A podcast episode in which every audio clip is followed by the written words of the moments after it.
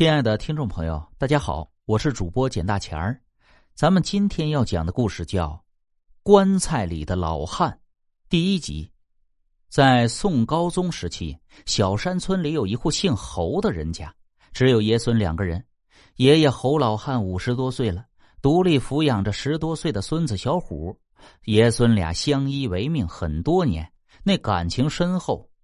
大约是五年前。小山村里闯进了一队金兵，将村子洗劫一空之后，许多的青壮年做了刀下的亡魂。小虎的父母就是死于这场浩劫之中的。金兵走了之后，侯老汉含泪掩埋了儿子和儿媳妇便承担起抚养孙子的义务。有这么一年夏天，老天爷突然降暴雨，一连就下了十几天，这到处都是一片水的汪洋。过了几天之后，洪水退去了。侯老汉拿着渔具在水沟里捉鱼，改善生活。侯老汉就看见那河边飘着一条大鱼，便用网去捞。哪知道这条大鱼的力气太大，拖着网就往河中心游去了。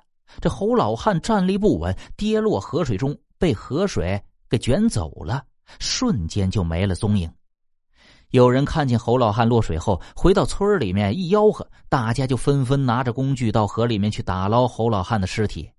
折腾了两天呢，终于在十里远的下游河湾里找到了侯老汉的尸体。村里人忙把侯老汉抬回家里，帮忙操办着丧事。侯氏宗族里也闻讯赶来吊丧。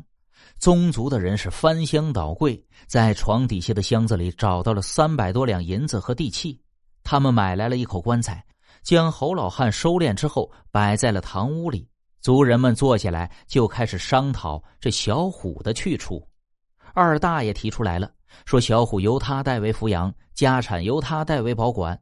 等到小虎长大之后，再将财产归还他，让他自立门户。但是三大爷不同意。指责二大爷不安好心，以抚养为名贪图侯老汉的家产。毕竟这侯老汉家里有十几亩良田和一头耕牛，让人眼馋呢。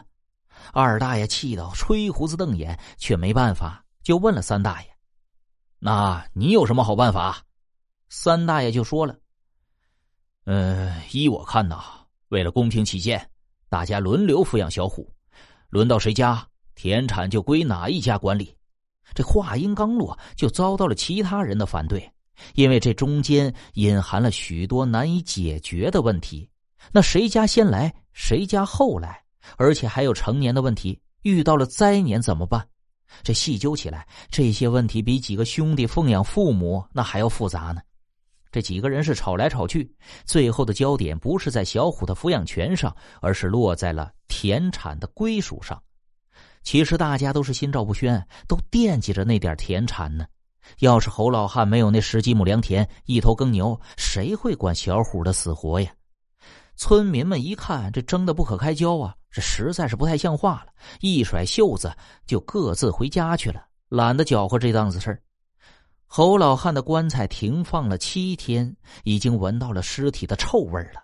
因为族人们还没有商量好后事，还不能掩埋。这第八天的上午，四大爷实在是忍不住了，说出了石破天惊的话来。